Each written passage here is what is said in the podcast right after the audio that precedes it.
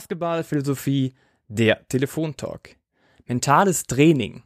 Fragen an den ehemaligen Fußballprofi und jetzigen Mentalcoach Sven Schimmel.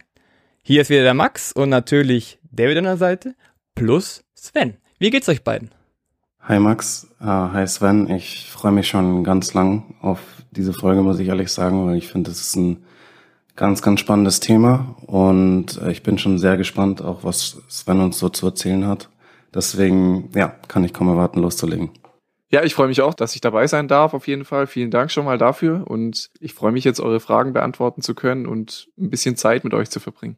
Lass uns direkt starten. Warum sagst du, ist denn mentales Training überhaupt wichtig?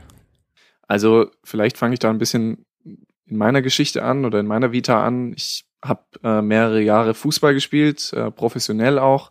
Ich bin schon relativ früh mit zwölf Jahren zum VfB Stuttgart damals gewechselt und ähm, habe dann auch da dort dann alle Jugendmannschaften durchlaufen, habe drei Jahre dann für den VfB noch in der dritten Liga gespielt und dann noch zwei Jahre beim SVW in Wiesbaden in der dritten Liga und habe relativ früh dann mit 23 meine Profikarriere beendet, obwohl ich eigentlich fast immer Stammspieler war. Ich habe in den letzten zwei Jahren meiner Karriere 64 Spiele gemacht, was relativ viel ist für äh, zwei Jahre und habe meine Karriere deswegen beendet, weil ich einfach ein mental schwacher Spieler war. Also ich hatte ein extrem negatives Selbstbild, wenig Selbstvertrauen, habe mich sehr auf meine Fehler fokussiert und hatte enorm hohe Ansprüche an mich und meine Leistung, was ja im ersten Moment nicht so schlecht ist, aber wenn man natürlich den Fokus dann immer wieder aufs Negative richtet, dann wird es irgendwann schwer, den Spaß beizubehalten und auch positiv zu bleiben, was die eigene Person betrifft. Und ich habe es dann am eigenen Leib erfahren, wie wichtig der mentale Bereich ist und was passieren kann, wenn man in dem Bereich nicht arbeitet oder damit sich einfach nicht auseinandersetzt. Und deswegen arbeite ich heute in dem Bereich und unterstütze junge Fußballer, junge Sportler, Basketballer in dem Bereich und versuche für die Jungs und Mädchen auch die Person zu sein, die ich damals in der Zeit gebraucht hätte und mir auch gewünscht hätte tatsächlich. Ich, ich finde, das ist eine super spannende Geschichte, deine Geschichte. Und äh, danke auf jeden Fall auch, dass du die, die Geschichte hier teilst, weil ich denke, das ist einfach super wichtig, äh, weil ich grundsätzlich im Sport das Gefühl habe, aber auch eigentlich ehrlich gesagt in unserer Gesellschaft, dass leider äh, das Thema mentale Fitness, mentale Gesundheit, ja, noch immer so ein unter dem Radar ist, äh, nicht richtig ernst genommen wird. Und ich meine, wenn sobald jemand irgendwie eine, eine Verletzung hat, sagen, also jetzt eine körperliche Verletzung, sagen wir ein Bänderriss oder und so weiter, dann heißt von allen Seiten gute Besserung und äh, kann ich irgendwas für dich tun etc. Aber wenn zum Beispiel man das Gefühl hat, man hat keinen Antrieb oder man äh, hat nur negative Gedanken im Kopf und kommt irgendwie nicht an seine Leistung ran und etc. All diese Sachen, die werden halt dann einfach nur als ähm, schwach abgestempelt oder als ähm, man soll sich mal zusammenreißen und ich finde, das, das ist, wird dem Ganzen einfach nicht gerecht. Und vor allem, wenn man sich eben den Profisport jetzt so anschaut äh, und den, den Leistungsdruck, den eben Spieler oder Spielerinnen schon haben, vor allem auch in so jungem Alter, dann denke ich, dass es normal ist, dass solche, solche Probleme auftreten. Und ich denke, es ist super wichtig, dass in Zukunft da weiter oder mehr damit gemacht wird. Das ist so meine Meinung dazu. Wie war denn für dich so dein Eindruck als, als junger Spieler? Also hattest du wirklich so auch so das Gefühl, dass du in so einem Umfeld warst, wo du deine, ja, wenn du deine mentalen ähm, Probleme vielleicht nicht so ansprechen kannst oder wo du das Gefühl hattest, das wird nicht so richtig, würde nicht so richtig ernst genommen? Also ich muss ehrlich sein, damals war das Thema Mentaltraining, Sportpsychologie und so weiter ja noch gar nicht so etabliert, wie das heute ist. Also Mittlerweile sind wir ja da schon einen Schritt weiter und damals war das für mich, wenn ich ehrlich bin, habe ich gar nicht drüber nachgedacht, ob das jetzt richtig oder falsch ist, wie ich darüber denke.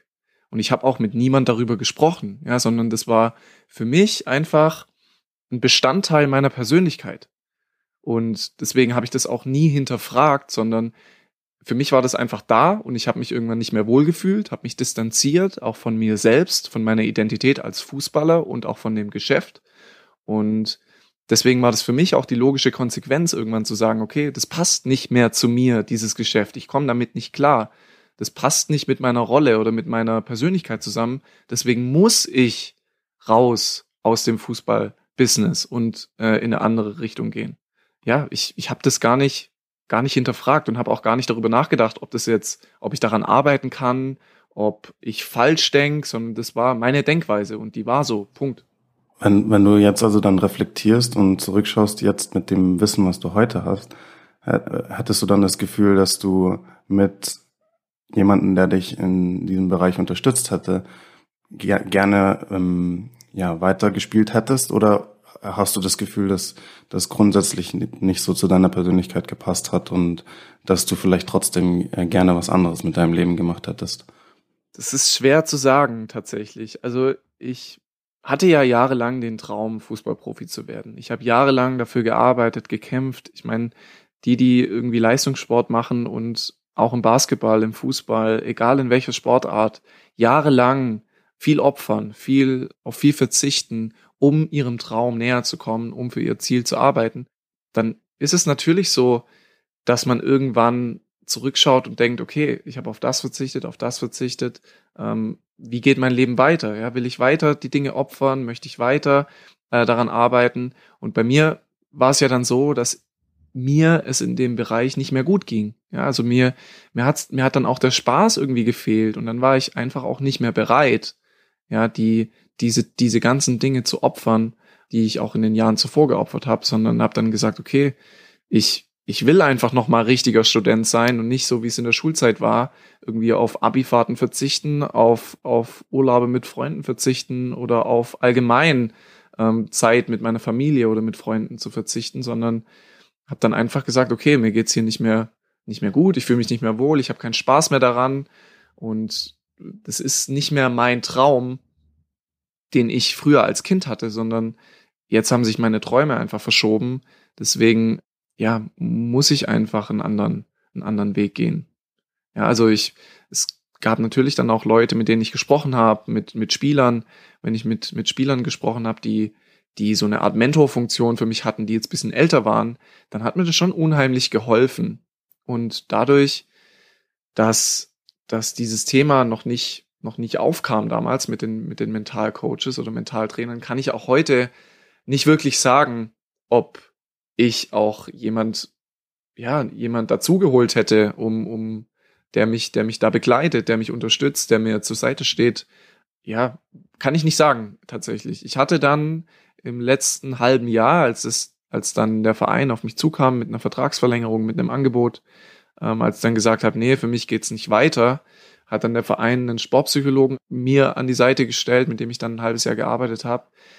Aber ich muss sagen, dass da das Thema war, dass ich immer das Gefühl hatte, der, der mir gegenüber sitzt, hat keine Ahnung, von was ich spreche. Ich weiß nicht, ob er aus dem Sport kam, ich weiß nicht, aus welchem Bereich er kam, aber ich habe hab mich nicht verstanden gefühlt. Und zu, zusätzlich war natürlich noch der Punkt, dass ich eine Entscheidung getroffen hatte, die mein ganzes Leben beeinflusst hat. Das heißt, wenn du jahrelang für einen Traum kämpfst, triffst du ja so eine Entscheidung nicht von heute auf morgen, sondern das ist eine Entscheidung, die Monate, wenn nicht sogar jahrelang in dir reift. Und wenn du diesen Entschluss gefasst hast, wirklich so eine krasse Entscheidung zu treffen, obwohl deine Karriere ähm, eigentlich nach oben geht, mit 23, wo du eigentlich noch alles vor dir hättest, noch alle Chancen hättest, dann trotzdem zu sagen, ich beende hier äh, den Weg und gehe in eine komplett andere Richtung. Deshalb war das für mich, ich habe mich dann auch gar nicht mehr dafür geöffnet, irgendwie mich umstimmen zu lassen oder irgendwie das anzunehmen. Deswegen, ja, das war so der Punkt, an dem ich da war. Wann war denn dein erster Gedanke, oh, irgendwas ist hier falsch? Oder wie bist du darauf gekommen? Ja, also wie ich schon gesagt habe, es, es war nicht so, dass ich gedacht habe, das ist falsch, sondern mir ging der Spaß einfach verloren. Ich habe irgendwann nicht mehr, das hat relativ früh angefangen, das hat sich dann nach und nach natürlich in den Jahren entwickelt, natürlich auch mit, es hatte natürlich auch damit zu tun, welche Trainer man hatte, welche Mitspieler man hatte, natürlich auch, ähm, dass du relativ früh natürlich diesen Leistungsdruck hast, immer, immer unter Bewertung stehst, immer ähm, Leistung bringen musst, um zu spielen.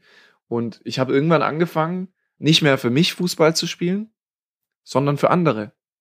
Ich habe sozusagen nur noch gespielt, um Erwartungen des Trainers zu erfüllen, um die Erwartungen der Mitspieler zu erfüllen. Natürlich auch, um Anerkennung zu bekommen von irgendwelchen anderen Leuten. Aber so wie das früher war in meinem Dorfverein, als ich Fußball gespielt habe, war das nicht mehr. Also früher habe ich für mich Fußball gespielt. Ich habe mich auf Spiele gefreut. Ich habe mich während des Spiels gefreut, wenn ich irgendwelche Tore geschossen habe, wenn ich Tore vorbereitet habe. Am Ende ging es eigentlich nur noch darum, nach außen hin gut auszusehen. Okay.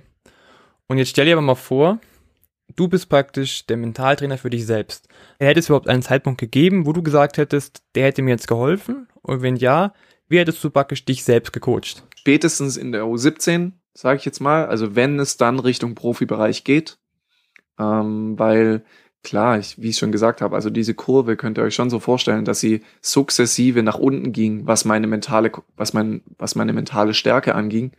Und wenn du in der U17 spätestens damit anfängst oder wenn ich damit angefangen hätte, dann wäre ich, hätte ich relativ früh dagegen wirken können. Ja, und was ich auch immer wieder sage, wenn ich mit Spielern arbeite oder wenn ich, wenn ich Gespräche habe mit Spielern, wenn ich Gespräche habe mit Trainern, der mentale Bereich wird im Sport und vor allem im Fußball, muss man sagen, immer noch als Problembehebung gesehen. Das heißt, wenn ein Spieler Probleme hat oder wenn der Trainer denkt, ein Spieler hat mentale Probleme, kommt nicht mit Fehlern klar, ist, hat eine negative Einstellung zu sich selbst und so weiter, ist in einer schwierigen Phase, dann sollte er Mentaltraining machen. Aber wenn man in so einer Phase ist, ist es ja unheimlich schwierig, den Spieler da wieder rauszukriegen.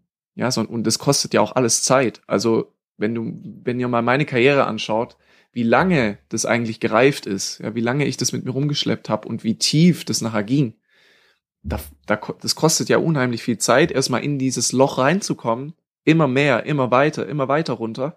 Und dann kostet es ja mindestens dieselbe Zeit, um den Spieler dann wieder nach oben zu bringen, auf sein Niveau, was er eigentlich braucht, um seine Top-Leistung zu bringen. Deshalb ist es eigentlich keine Problembehebung, was wir hier machen, sondern eher eine Leistungsoptimierung. Das heißt, den Spieler so vorzubereiten, dass er, wenn eine schwierige Phase da ist, wenn zum Beispiel der Spieler kein Vertrauen vom Trainer bekommt, wenn der Spieler einfach gerade eine schwierige Phase hat, weil er das Tor vielleicht aus irgendwelchen Gründen nicht trifft oder ähm, im privaten Umfeld irgendwas ist, dass der Spieler vorbereitet ist und direkt reagieren kann mental, so dass er gar nicht, dass es gar nicht so weit kommt, dass er in dieses Loch fällt. Und da muss echt ein Umdenken stattfinden. Und genauso wie ich es damals gebraucht hätte, arbeite ich auch heute mit Spielern. Also gerade diese Selbstfokussierung. Ja, also was ich vorher gesagt habe, dass es nicht dazu kommt, dass man irgendwann anfängt, was ja viele Spieler sowieso tun, was ja viele Spieler schon tun, ja, für den Trainer zu spielen, sich ständig anzupassen, ständig Erwartungen erfüllen zu müssen, auch ihr Selbstvertrauen von der Meinung anderer abhängig machen, immer wieder gilt es, die Selbstfokussierung zu finden. Immer wieder zu versuchen, zu sich zurückzufinden und sich zu fragen, hey, was sind denn meine Erwartungen eigentlich an meine Leistung? Was will ich denn erreichen? Wie will ich denn Fußball spielen? So dass ich den Spaß auch nicht verliere. Ja, und da gilt es wirklich, sich hauptsächlich selbst zu reflektieren, an sich zu arbeiten, nach sich auch zu schauen, weil letztendlich sind Sportler, die im Profibereich sind, alles Einzelunternehmen. Ja, so hart es klingt, so hart es klingt, aber wir sind alle Einzelunternehmen, die nachher im Team funktionieren müssen. Wenn ich das gerade so raushöre, ähm, du gehst das Training auch so an zu sagen, mentales Training ist eigentlich genauso wichtig wie jetzt Wurftraining oder mannschaftstaktisches Training. Ist das richtig? Was ich da gerade so rausgehört habe. Es sollte also auf eine Stufe gehen. Absolut, absolut. Stellt euch das so vor, du hast Talent, Gesundheit, Fitness und Technik.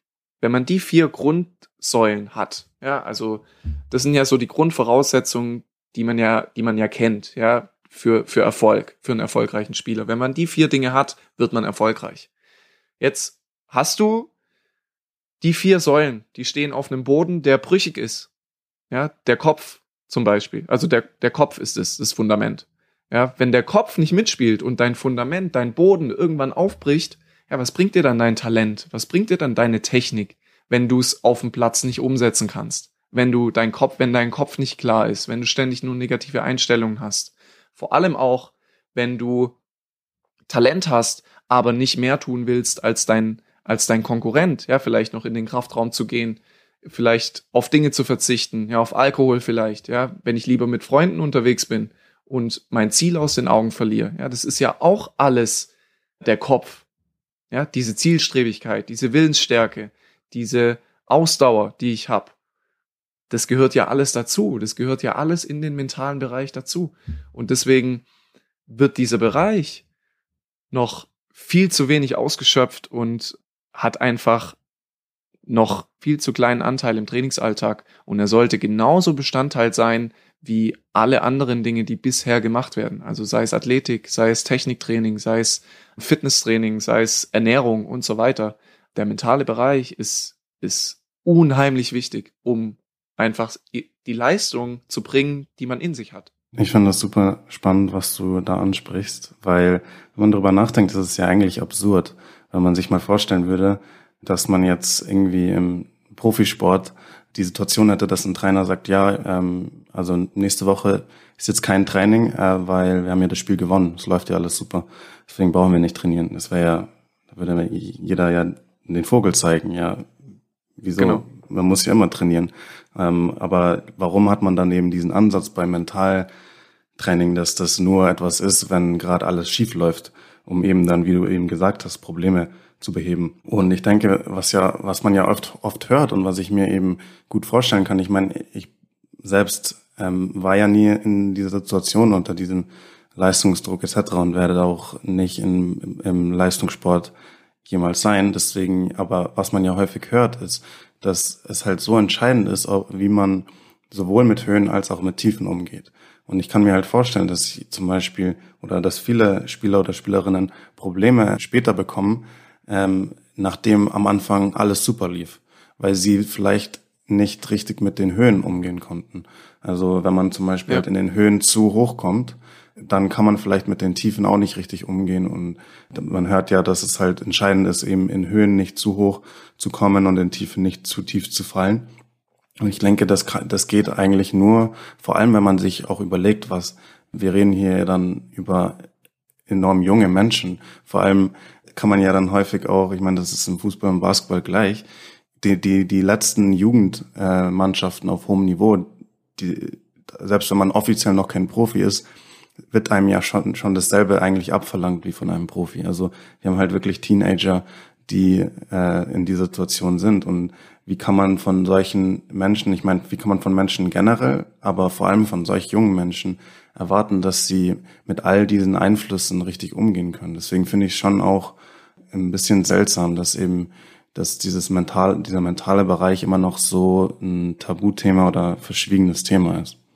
Ja, da wird einfach auch viel zu wenig in der Aufklärung gemacht. Also es ist, wenn dann von, wenn ich Vortrage, Vorträge halt und von 24 U19 Spielern dann zwei wissen, was Mentaltraining ist, dann ist es schon erschreckend. Ja, also Jungs, die im Sommer jetzt in den Profibereich entlassen werden, ja, die dann komplett in dieses Haifischbecken reinfallen ähm, und sich da irgendwie durchsetzen müssen. Davon wissen zwei, was Mentaltraining ist. Ja, und das ist schon traurig, wenn du, wenn du ähm, aus einem NLZ kommst und dich noch nie mit dem Thema auseinandergesetzt hast.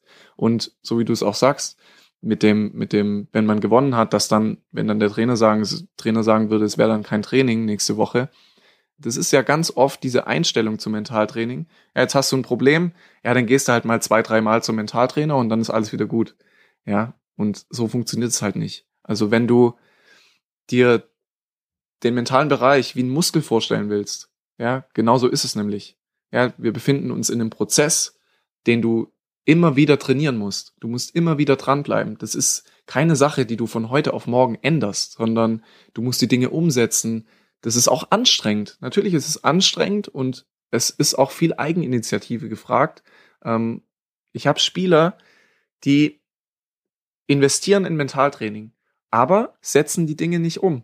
Ja, und, und probieren die Dinge nicht aus, die sie hier mitbekommen und äh, machen dadurch dann auch keine Fortschritte, weil sie einfach, ja, das nicht richtig wollen. Dann habe ich aber auch Spieler, die mitdenken, die Dinge weiterentwickeln, die tagtäglich daran arbeiten und du siehst absolut den Unterschied. Die Jungs kommen auf einem Niveau zum, ins Coaching, das, was gleich Null ist, ja, was den mentalen Bereich betrifft.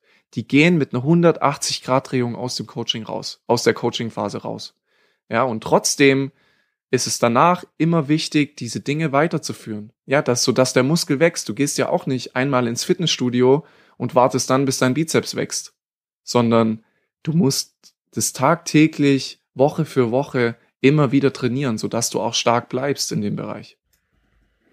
Wo wir gerade, wo du gerade das ansprichst, dass wir das täglich trainieren müssen und dass deine Jungs, die jetzt mit sagen wir, null reingekommen sind und sich 180 Grad gedreht haben, wie gehst du das Thema überhaupt an mit den Jungs? Ja, also wie gehst du davor? Also die Spieler kommen erstmal zu mir und dann sprechen wir erstmal in einem Gespräch. Ich lerne die Jungs kennen, die Jungs lernen mich kennen. Wir sprechen über, über die Herausforderungen, die sie haben, was in der Vergangenheit schon passiert ist, wie sie mit bestimmten Dingen, Situationen umgegangen sind. Und dann versuche ich daraus eine Strategie zu entwickeln, individuell für den jeweiligen Spieler. Und bei mir ist es so, dass die Spieler immer über einen bestimmten Zeitraum mit mir zusammenarbeiten erstmal. Also ich arbeite auch nicht in, in, sagen wir mal, jetzt kommt der Spieler eine Stunde zu mir und dann kommt er in einem halben Jahr nochmal und dann in einem Dreivierteljahr nochmal, sondern wir haben wirklich gezielt in dem Zeitraum, in dem wir da zusammenarbeiten, eine bestimmte Anzahl von Sessions auch, sodass der Spieler bestmöglich begleitet wird und bestmöglich unterstützt wird. Und da auch ein gutes Fundament und ein gutes Ergebnis erzielen kann, wenn er aus der Coaching-Phase rausgeht, so dass er auch die nötigen Tools, Methoden, Möglichkeiten, Perspektiven, was ganz wichtig ist, Perspektiven mitbekommt und daran dann auch gezielt arbeiten kann. Also es, es ist zum Beispiel so am Anfang, wenn ich merke, der Spieler hat sich noch nie mit Mentaltraining auseinandergesetzt. Es ist wirklich das erste Mal, dass er in dem Bereich arbeiten will, und, und auch bestimmte Themen hat, ähm, die, die ein gewisses Potenzial haben, auch daran zu arbeiten, dann arbeite ich mit denen erstmal drei Monate ganz intensiv, so dass wir erstmal das Fundament legen, so dass sie nach den drei Monaten wirklich schon auf einem guten Level sind, mit was sie dann auch arbeiten können, aber dann natürlich immer mit der Option, dass, dass äh, der Zeitraum dann auch verlängert wird.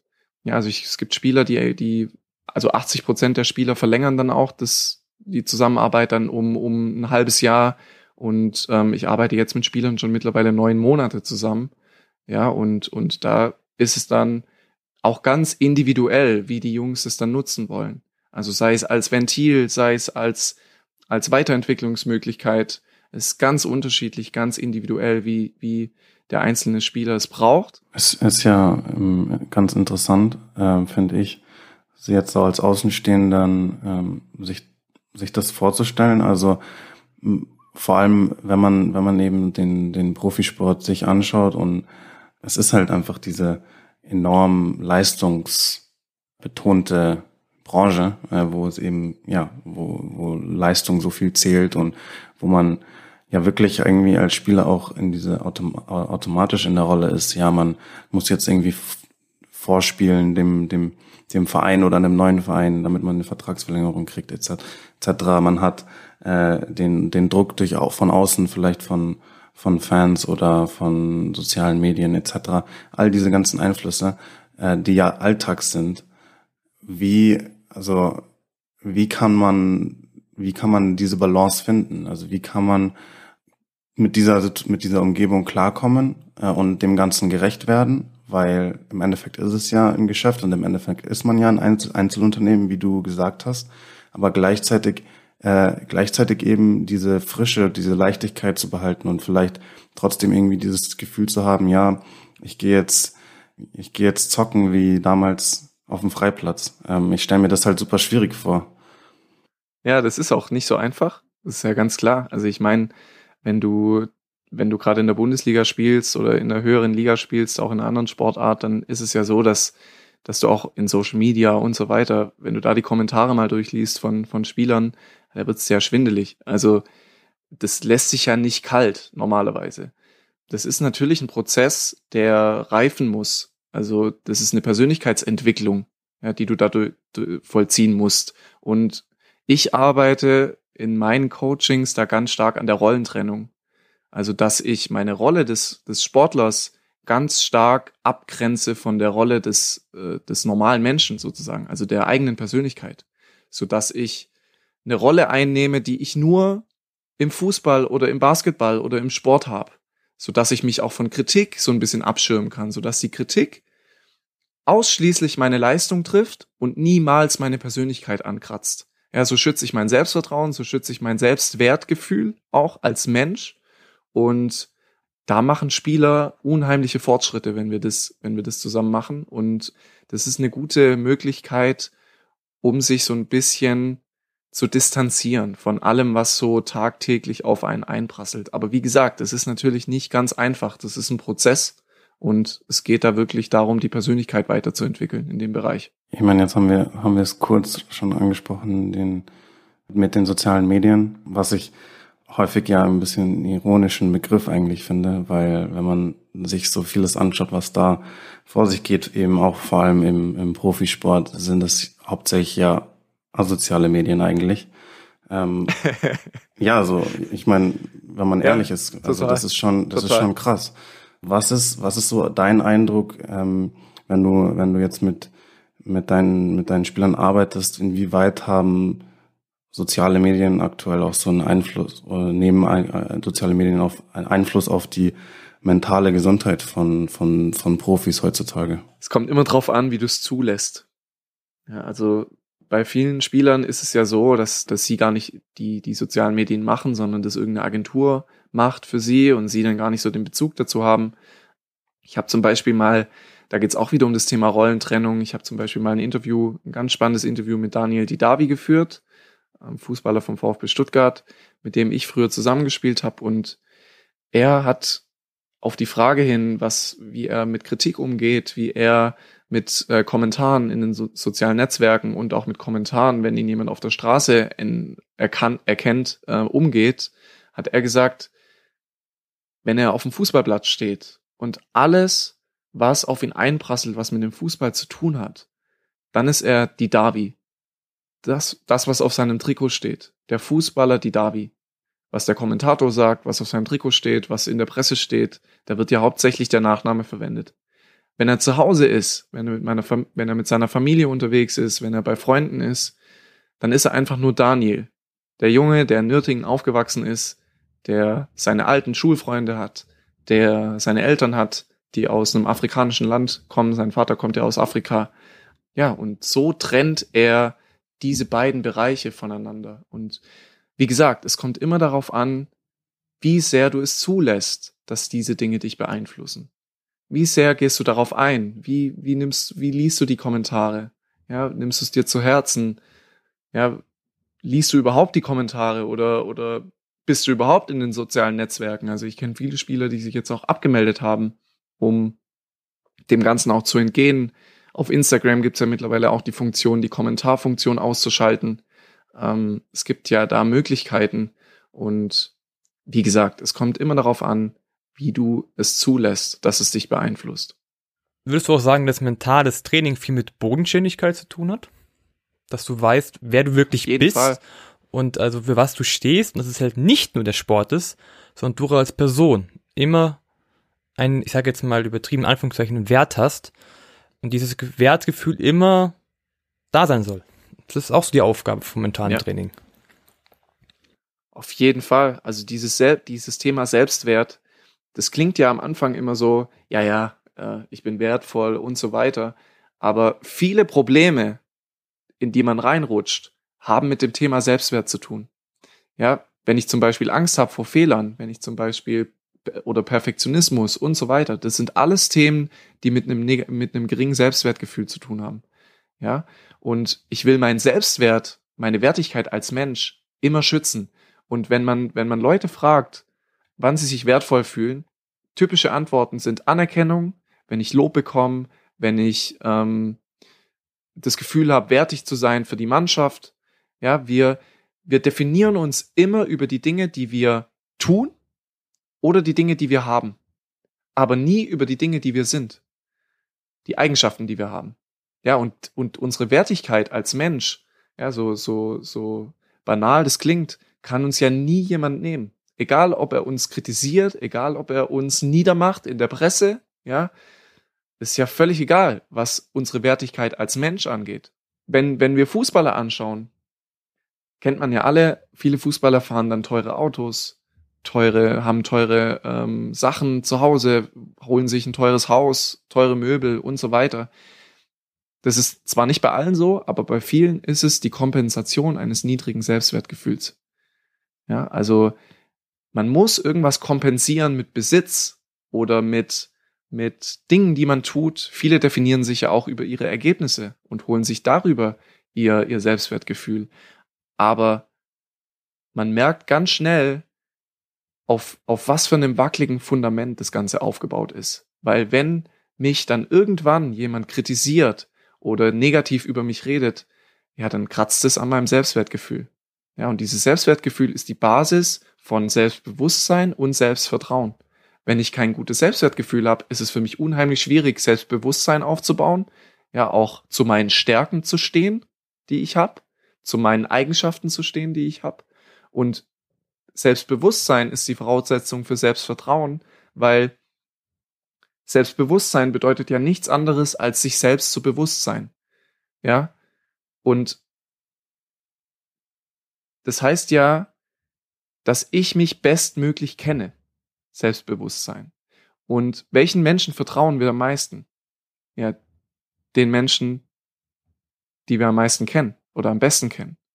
Und das, die, die beiden Themen oder die drei Themen, die ich jetzt gerade angesprochen habe, vernachlässigen die meisten und, und denken immer, oh, ich habe kein Selbstvertrauen, weil meine Leistung nicht stimmt.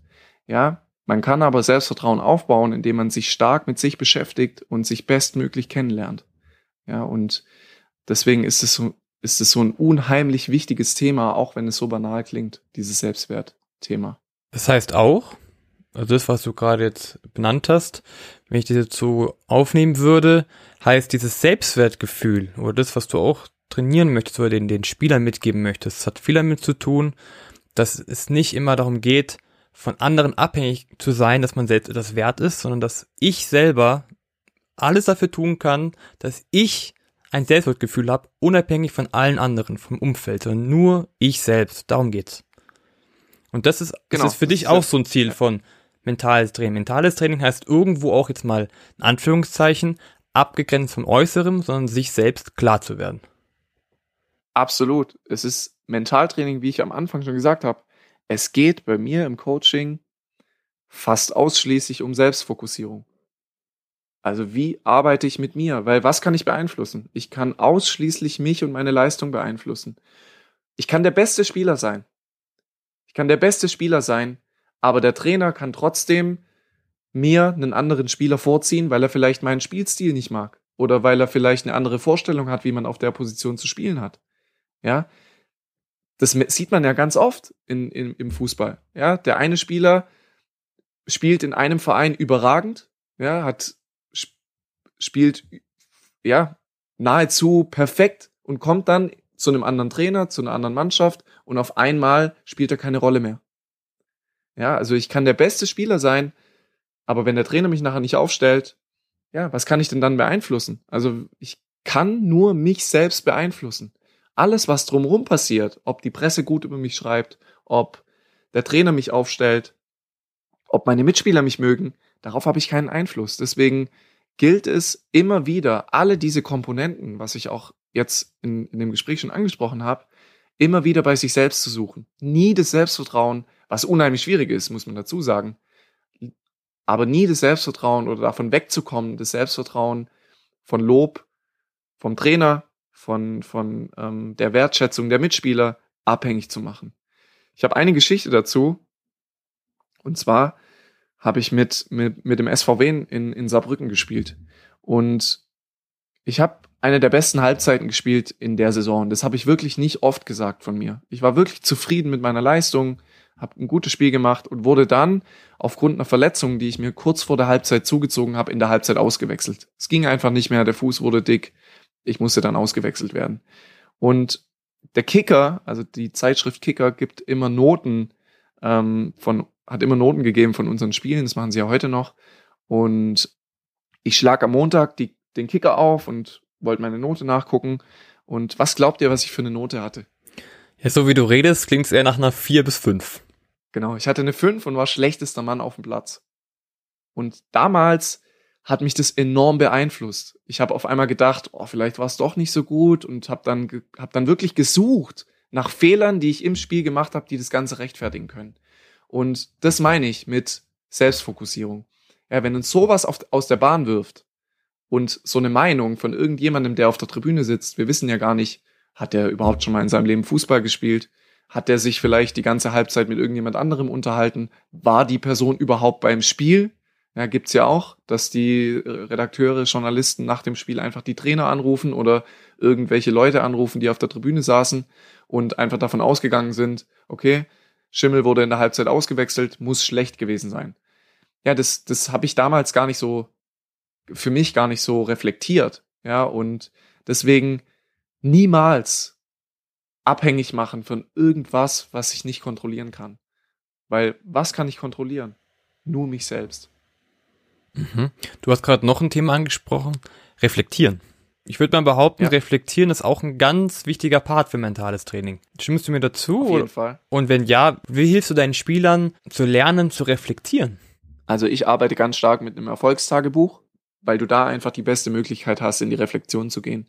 Also da sind Fragen drin, wöchentliche Fragen drin, die sich immer wieder ändern, ähm, wo du dich ganz gezielt mit dir beschäftigen kannst. Dann sind Spieltagsanalysen drin, also wie gehe ich Schritt für Schritt meinen Spieltag durch, um das Bestmögliche aus meinem Spiel rauszuholen. Weil viele Spieler, wenn sie zum Beispiel jetzt ein schlechtes Spiel gemacht haben, ähm, danach natürlich ganz wirre Gedanken im Kopf haben. Ja, also wir, wir spinnen ja Szenarien durch. Okay, jetzt habe ich ein schlechtes Spiel gemacht, beim nächsten Spiel spiele ich wieder nicht mehr, sitze ich auf der Bank, dann kriege ich keinen Vertrag und so weiter. Das geht ja bis bis zum Existenzminimum irgendwann mal, wenn ich wenn ich das Szenario komplett durchgehe. Und diese Gedanken, die ja relativ unstrukturiert dann nach dem Spiel in unserem Kopf sind, gilt es zu ordnen und sich damit zu beschäftigen und zu analysieren, zu reflektieren. Und da kann ich Schritt für Schritt durch eine gezielte Analyse, wo ich mir dann auch die Zeit stopp, ja, wo ich sage, okay, ich nehme mir eine halbe Stunde Zeit und stopp am Handy, starte am Handy die Stoppuhr und wenn diese halbe Stunde Reflexion, Analyse vorbei ist, dann habe ich alles in meiner Macht Stehende getan, um dieses Spiel abzuhaken und abzuschließen. Weil das Spiel ist letztendlich in der Vergangenheit und wir müssen die Vergangenheit akzeptieren, weil die können wir nicht ändern. Was wir ändern können, sind die Maßnahmen, die wir jetzt treffen. Also was kann ich tun, um besser zu werden, um es beim nächsten Mal besser zu machen. Und ganz wichtig ist dabei auch, nicht zu bewerten, sondern immer zu analysieren, weil Bewertung ist immer ähm, ist, Bewertung ist immer absolut. Ja, Bewertung ist immer, ich kann das nicht, das war schlecht, das ist schlecht. Ja, und Analyse ist eher Verbesserungspotenziale zu identifizieren, zu schauen, was besser geht.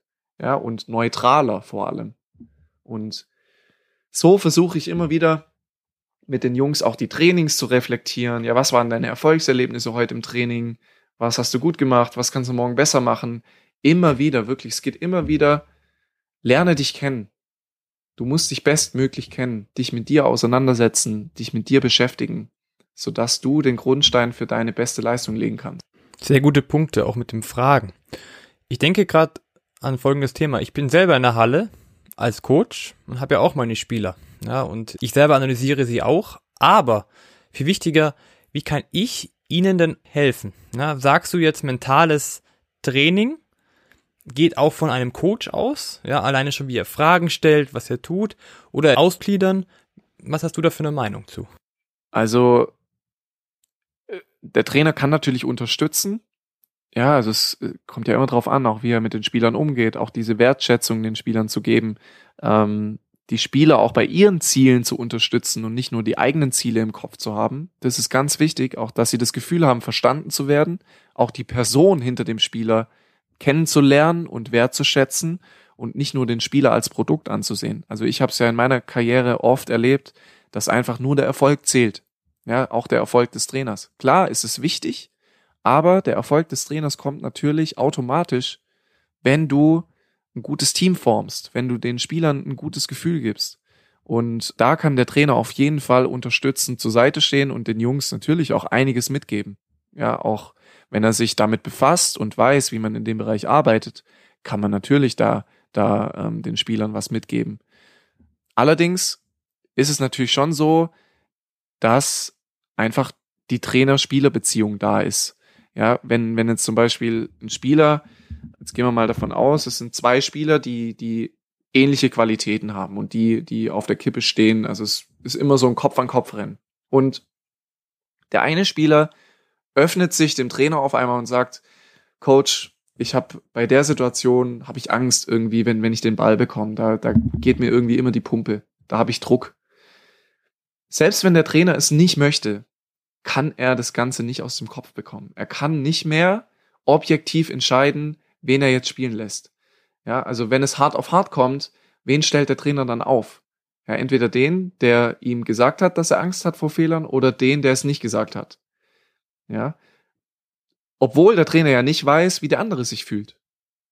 Aber der andere hat es ihm eben nicht gesagt. Ja, und davon ist es unheimlich schwer, sich zu lösen als Trainer.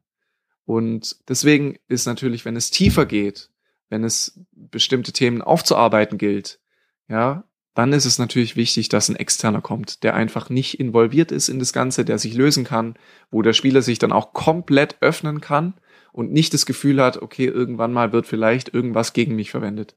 Das ist ganz wichtig. Mhm.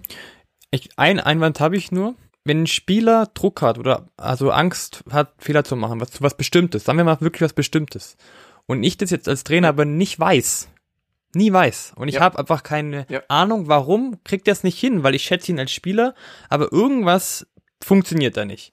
Und jetzt gebe ich dir ja. natürlich recht, du sagst, es gibt die Trainer, die sagen, die stellen dann den nicht auf, ich würde zum Beispiel sagen, klar, es ist immer besser, von außen darüber zu reden, aber wenn ich als Spieler, äh, als Trainer darüber Bescheid weiß, dass er da ein Problem hat, dann kann ich ihm aber auch da unterstützen. Und das muss jetzt nicht nur der Kopf sein, sondern auch mal zum Beispiel ein bisschen mehr Lob zu geben. Ja, also gar nicht jetzt dieses Bewusste zu machen, zu sagen, äh, ich will jetzt mit deinem Kopf arbeiten, sondern nur, zu, nur immer zu sehen, wer er das gemacht hat, da wo, wo er Angst hat, vor diesem einen Punkt zum Beispiel, dass ich ihm da ein bisschen mehr Beschädigung gebe.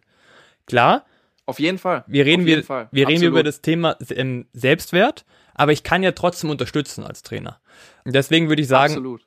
auf jeden Fall gebe ich dir recht, das ist, glaube ich, wirklich wichtig, mit Außenschienen zu reden, aber der Trainer sollte es auch wissen. Glaube ich. Ja, ja, der Trainer sollte es wissen, aber es wird sich nicht jeder öffnen. Und da sind wir nämlich beim Problem. Ja, weil ich habe ja gesagt, wir gehen davon aus, dass wir zwei Spieler haben, die ähnlich stark sind. Und wenn du dann entscheiden musst, wen du spielen lässt. Ja, du kannst natürlich den Spieler unterstützen. Du kannst den Spieler unterstützen, ihm Lob geben, ihn, ihn wertschätzen und so weiter. Du wirst aber schon abwägen, wenn ein wichtiges Spiel ist, wen du jetzt tatsächlich aufstellst. Obwohl der andere vielleicht auch Druck empfindet und Angst hat. Ja, aber du es ihm, von ihm vielleicht nicht weißt. Klar ist es wichtig, dass die Spieler sich öffnen. Aber du wirst es nicht hinkriegen, dass die Spieler sich alle öffnen.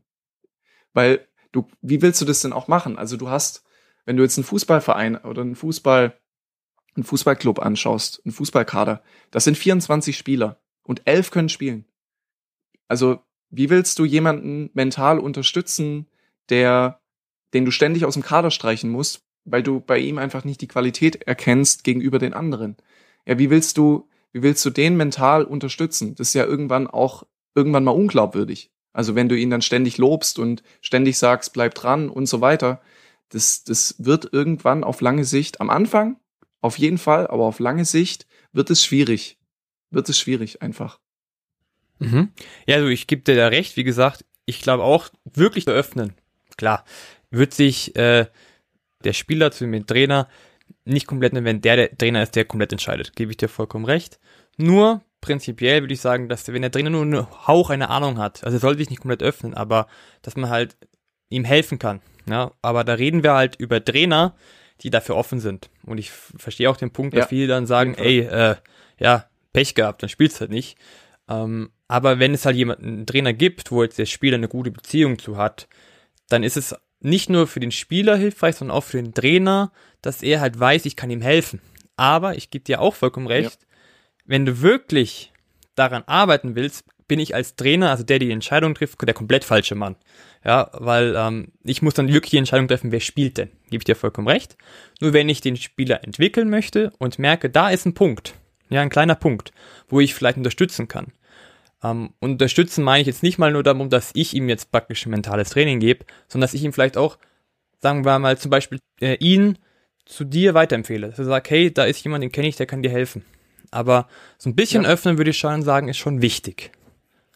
Auf jeden Fall, ist wichtig, ist wichtig. Ich, ähm, die Spieler sollen sich öffnen. Die sollen, die sollen auch das Gefühl vom Trainer bekommen, dass sie sich öffnen können. Das ist unheimlich wichtig. Der, der habe ich ja gesagt, dass du einfach diese Wertschätzung den Spielern auch geben musst als Trainer. Und durch diese Wertschätzung wird es ja auch kommen, dass du auch näher bei den Spielern bist und auch den, den Bezug und, und diese Beziehung auch herstellen kannst. Und dann wird sich auch der ein oder andere öffnen. Ja, das ist, das ist ja klar. Also das ist auf jeden Fall, auf jeden Fall da. Aber du wirst immer Spieler haben, die, die das nicht machen. Die, ich meine, es gibt ja selbst Spieler, die sich auch mir nicht öffnen, ja, oder sich das auch nicht eingestehen. Ähm, und deswegen ist es natürlich schwierig. Und klar, kannst du dem Spieler Dinge mitgeben, du kannst ihn unterstützen, aber du hast ja als Trainer auch meistens ja auch nicht die Zeit, ja, an, in dem Bereich gezielt langfristig mit dem Spieler zu arbeiten. Aber du kannst es natürlich unterstützen als Trainer, auf jeden Fall, und solltest es auch. Ich denke, dass auch in, in dem Thema mit, mit dem Öffnen und äh, halt auch solche Sachen vielleicht beim Trainer anzusprechen etc. Ich denke, das ist ja auch schon klar geworden, auch jetzt, äh, wie, wie ihr es auch gerade äh, besprochen habt, dass das natürlich hilfreich ist, aber gleichzeitig auch nicht die Lösung irgendwie sein kann, weil halt dann doch irgendwie die der Trainer dann halt derjenige ist, der dann halt auch, das ein Job ist ja dann ist auch nach Leistung zu entscheiden äh, und dann sowas eben nicht einfach äh, außen vor lassen kann. Aber dass es gleichzeitig natürlich auch helfen kann, eben beim Trainer ähm, sich sich zu öffnen. Aber ich denke, dass halt da vor allem irgendwie noch noch viel Arbeit vor uns liegt, dass halt auch die Kultur, äh, die so herrscht in Profivereinen, egal in welcher Sportart, sich sich ändert irgendwie. Also ich denke zum Beispiel, mich jetzt in die in einen Spieler hineinversetze und ich zum Beispiel zu einem neuen Verein komme oder ein neuer Trainer da ist und der dann der dann, keine Ahnung, vielleicht seinen eigenen Mentaltrainer mitbringt oder äh, die ähm, Spieler quasi verweist auf einen Mentaltrainer und das quasi zu einem großen Thema macht und die Spieler quasi die Spieler quasi anregt, kontinuierlich äh, zu, zu so einem Training zu gehen. Ich denke, dann habe ich automatisch ja auch schon so das Gefühl, ah, der Trainer hat auch ein bisschen Verständnis dafür, ähm, für so, so Kopfsachen und so. Und dann herrscht vielleicht halt so eine Offenheit, vielleicht auch so in der Mannschaft oder zwischen äh, Mannschaft und Trainer, dass Spieler halt nicht so das Gefühl haben, sie müssen das alles in sich reinfressen, sondern können vielleicht sogar sich trauen anzusprechen, ja, in dieser Situation habe ich Angst äh, oder da spüre ich eben den Druck, weil ich habe halt einfach so das Gefühl, dass im Profisport halt immer noch zu sehr diese äh, dieses Stigma dahinter ist, so, sobald man sowas zugibt, äh, dass man halt Schwäche zeigt oder dass man schwach ist. Was ich halt einfach nicht sehe, nicht so sehe, weil, oder weil es halt einfach, finde ich, menschlich ist und ich denke, dass halt jeder eigentlich mit solchen Sachen zu kämpfen hat. Aber ich denke, dass da eben vielleicht auch noch die größte Arbeit mit ist, dass man halt ein bisschen so die Kultur oder den, den Arbeitsalltag, die eben Profisportler haben, äh, ein bisschen, ein bisschen ändert und für mehr Offenheit sorgt. Auf jeden Fall. Also es muss einfach auch mehr, ja, ich meine, man hat's gemerkt, auch in, in meiner Arbeit oder in meinen Gesprächen, die ich dann mit Spielern geführt habe, als Erling Haaland in die Bundesliga kam und dann auch öffentlich gemacht hat oder öffentlich zugegeben hat, wie man es auch nennen will, dass er meditiert, dass er im Thema Schlaf sich äh, mit dem Thema Schlaf sich auseinandersetzt und auch in den Bereichen arbeitet und es einfach förderlich für, für seine Leistung ist. Und wenn du halt mehr von solchen Spielern dann auch hast, mit denen sich dann die Jungs, äh, die jungen Spieler dann auch identifizieren können, ja, dann hast du einfach auch mehr Offenheit, dann kriegst du diese Offenheit auch mehr.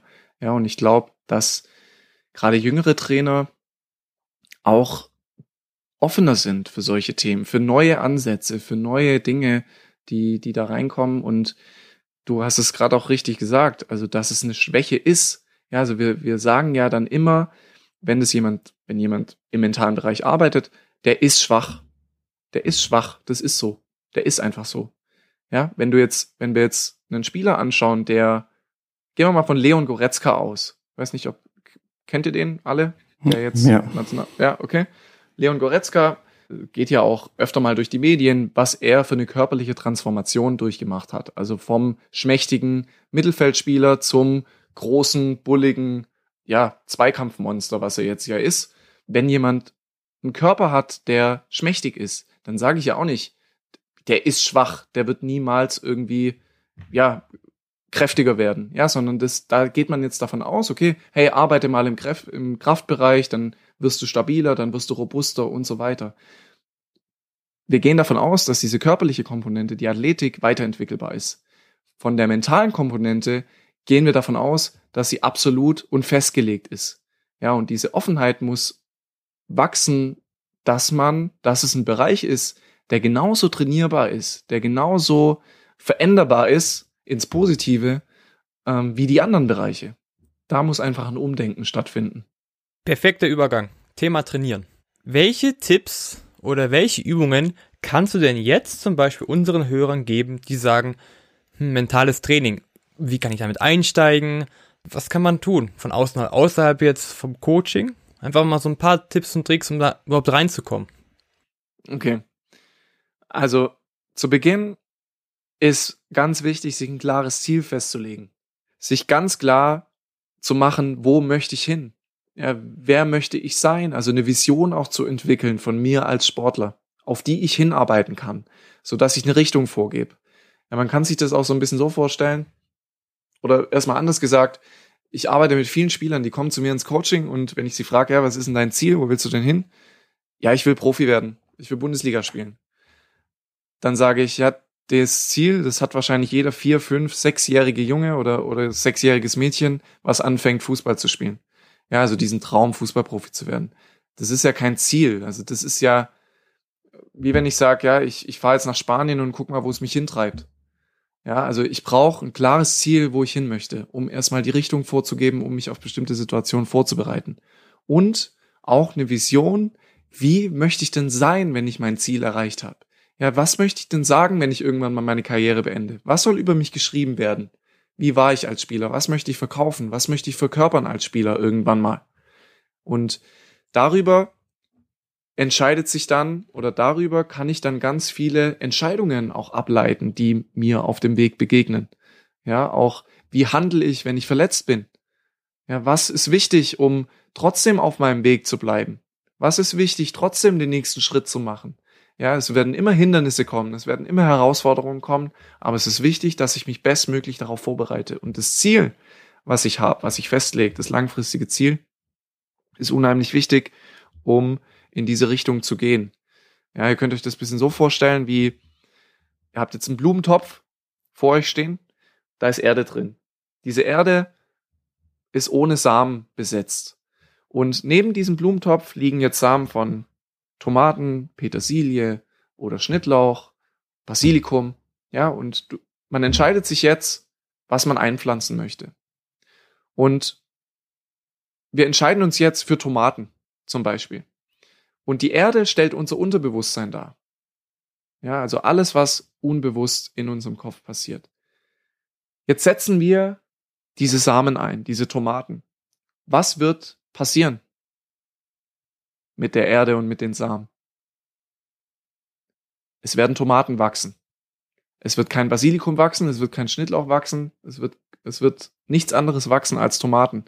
Sozusagen, ich pflanze in mein Unterbewusstsein etwas ein, wo mich mein Unterbewusstsein nachher hinbringen soll. Wenn ich alles dafür tue, werden Tomaten wachsen, wenn ich die Pflanze gieße, wenn ich sie richtig ins Licht stelle und so weiter.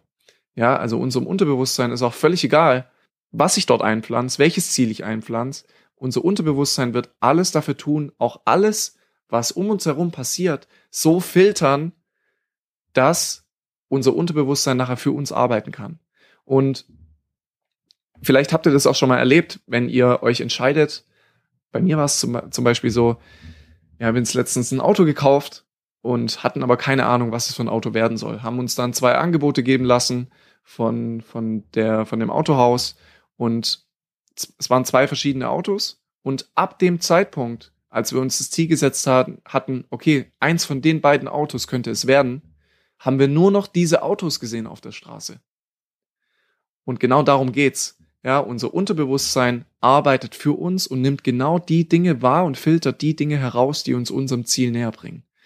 Ob wir das nachher erreichen, im, gerade im Sport, ist natürlich eine andere Sache, weil wir viele andere Einflussfaktoren noch haben. Aber wir schaffen die Voraussetzungen dafür. Und ein anderer Punkt, was auch mit Zielen zu tun hat, ist natürlich der Aufbau von Selbstvertrauen. Wenn ich mit Mikrozielen arbeite zum Beispiel, ähm, wo ich sage, okay, morgens vor dem Training setze ich mir das Ziel, heute im Training, ich war Außenverteidiger beispielsweise im Fußball, ähm, heute als Außenverteidiger zwei, drei Flankenläufe zu machen im Abschlussspiel. Zwei, drei Mal mit nach vorne zu gehen. Ja, das ist ein Ziel, das erreichbar ist. Das ist ein Ziel, was ich selbst beeinflussen kann. Und darüber kann ich mir Schritt für Schritt, wenn ich diese Ziele erreiche, wenn ich diese Erfolgserlebnisse ganz bewusst initiiere, ja, auch mein Selbstvertrauen aufbauen. Sukzessive. Und das sind so Tipps. Dann natürlich das Erfolgstagebuch, was ich vorher noch gesagt habe. Ja, also auch diese Analyse, diese Selbstreflexion durch unterschiedliche Fragen, sich selbst am besten kennenzulernen. Und der letzte Punkt, was ganz wichtig ist, das Ziel ist wichtig. Ja, wir brauchen eine Richtung, in die wir gehen. Aber bis wir an das Ziel kommen, ist natürlich ein bestimmter Weg zu absolvieren. Und ich habe in meiner Karriere diesen Weg nicht gesehen. Also ich habe von, wenn man sich das so vorstellt, ich bin in der U13 zum VfB gewechselt. Ich habe gekämpft, um in die U14 zu kommen. Dann war mein Ziel, in die U15 zu kommen. Dann war mein Ziel, in die U16 zu kommen. Ja, ich bin immer von Jugendmannschaft zu Jugendmannschaft gelaufen, sozusagen. Und zwischendrin war es wirklich immer wieder Kampf, um weiterzukommen. Weil in diesen Jugenden werden ja immer wieder sechs, sieben Spieler nach dem Jahr rausgeworfen. Und wenn man immer versucht, irgendwo anzukommen, wird man immer hinterherlaufen, weil diese Zielerreichung, wenn man zum Beispiel das Ziel hat, ich will beim, beim SC Freiburg mein erstes Bundesligaspiel machen. Ich will das schaffen, zum SC Freiburg zu kommen und dort mein erstes Bundesligaspiel machen. Wenn ich dann beim SC Freiburg bin und mein erstes Bundesligaspiel gemacht habe, dann ist dieses Gefühl der Zielerreichung nur ganz kurz. Also, das ist dann ein Tag, zwei Tage, drei Tage, vier Tage, vielleicht fünf Tage. Aber am nächsten Wochenende steht schon wieder das nächste Spiel an.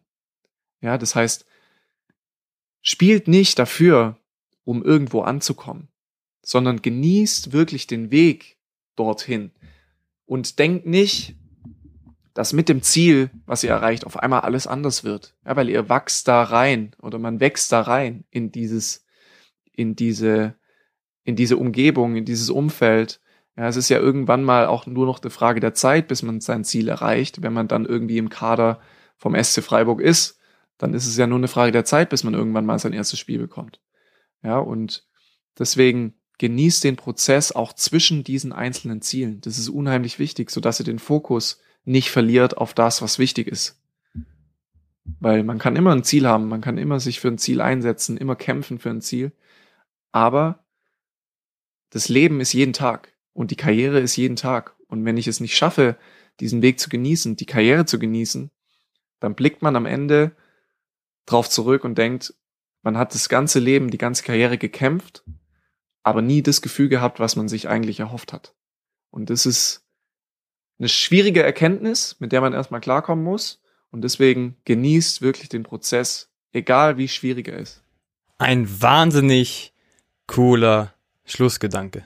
Danke dir, Sven. Klar, danke, dass ich dabei sein durfte. Und das war die Folge Mentales Training. Fragen an Sven Schimmel. Das war's von uns. Wir freuen uns schon auf die nächste Folge. Lasst uns noch etwas über das Thema nachdenken und bis zum nächsten Mal. Ciao. Ciao. Ciao.